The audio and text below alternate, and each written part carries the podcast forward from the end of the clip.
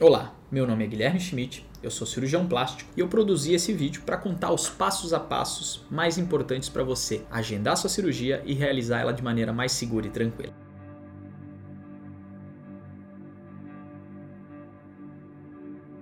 E o primeiro passo que você tem que ter é um planejamento financeiro. Para realizar uma cirurgia plástica, você vai ter alguns custos e é importante que isso tudo esteja bem tranquilo para você não ter surpresas no pós-operatório. O segundo passo é você achar o cirurgião que vai lhe operar. Doutor, como é que eu acho esse cirurgião? Importante você pesquisar hoje em rede social, conversar com as amigas que já foram submetidas, marcar a sua consulta.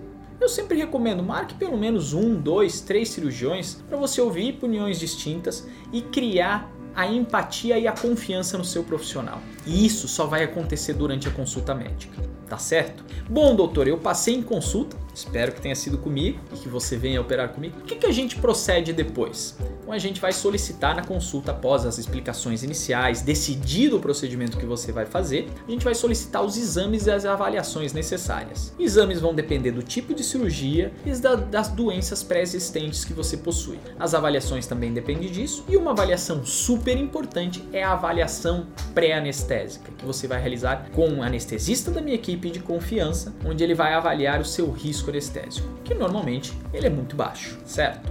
Após isso, você vai retornar. Normalmente você já está com a cirurgia com a sua data reservada, mas você volta para um retorno pré-operatório, onde eu faço essa nova checagem de exames, às vezes quando normalmente o anestesista já fez, mas eu gosto sempre dessa dupla checagem. Eu checo as avaliações, eu checo eventualmente a necessidade de novas avaliações, que normalmente são raras, mas eventualmente existem, e a gente vai principalmente tirar as suas dúvidas. Dúvidas em relação à cirurgia, que são muito importantes. Eu sempre enfatizo que é importante você operar sem dúvida alguma. Por isso eu falo, você marcou um retorno antes da cirurgia. Se precisar marcar mais um, dois, três, quatro, cinco antes faça isso. Eu sempre quero que o meu paciente vá tranquilo e sem dúvidas para o procedimento cirúrgico. Feito isso, eu já Passei em consulta, fiz avaliações, fiz exame, passei com você, doutor, tô sem dúvida nenhuma. O que, que eu faço agora? Agora a gente vai fazer a preparação para o dia da sua cirurgia. Nós vamos dar as recomendações, desde jejum, a gente vai lhe passar as medicações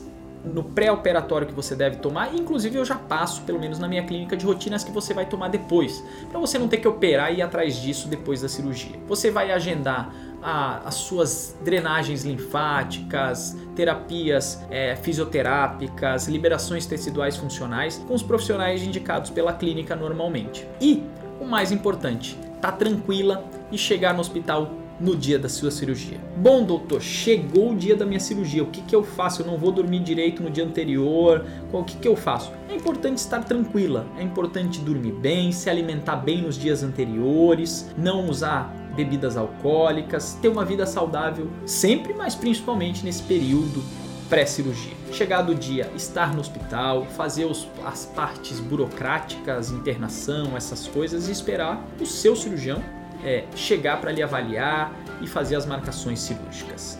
Tá certo? Bom, doutor. E aí eu operei, eu quero saber como é que é depois. Bom, depois algumas coisas são importantes. Seguir todas as recomendações. No meu caso, eu procuro é, priorizar principalmente o, momento assim mais importante para mim é o de pós, é onde o paciente fica mais inseguro, ele tem medo e por isso a gente procura ter, ter uma equipe muito coesa e muito unida e a gente procura sempre ter uma enfermeira dormindo com você no quarto do hospital da minha equipe para te auxiliar. Uma enfermeira vai em casa normalmente lhe dar o primeiro banho para lhe auxiliar nessa primeira troca de curativo, eventualmente manipulação de drenos em si, tá?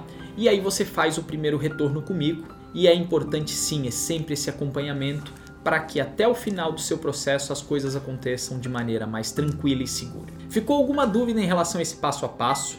Não hesite em nos contactar. Não se esqueça de se inscrever aqui no canal do YouTube e me acompanhar no Instagram. Um forte abraço.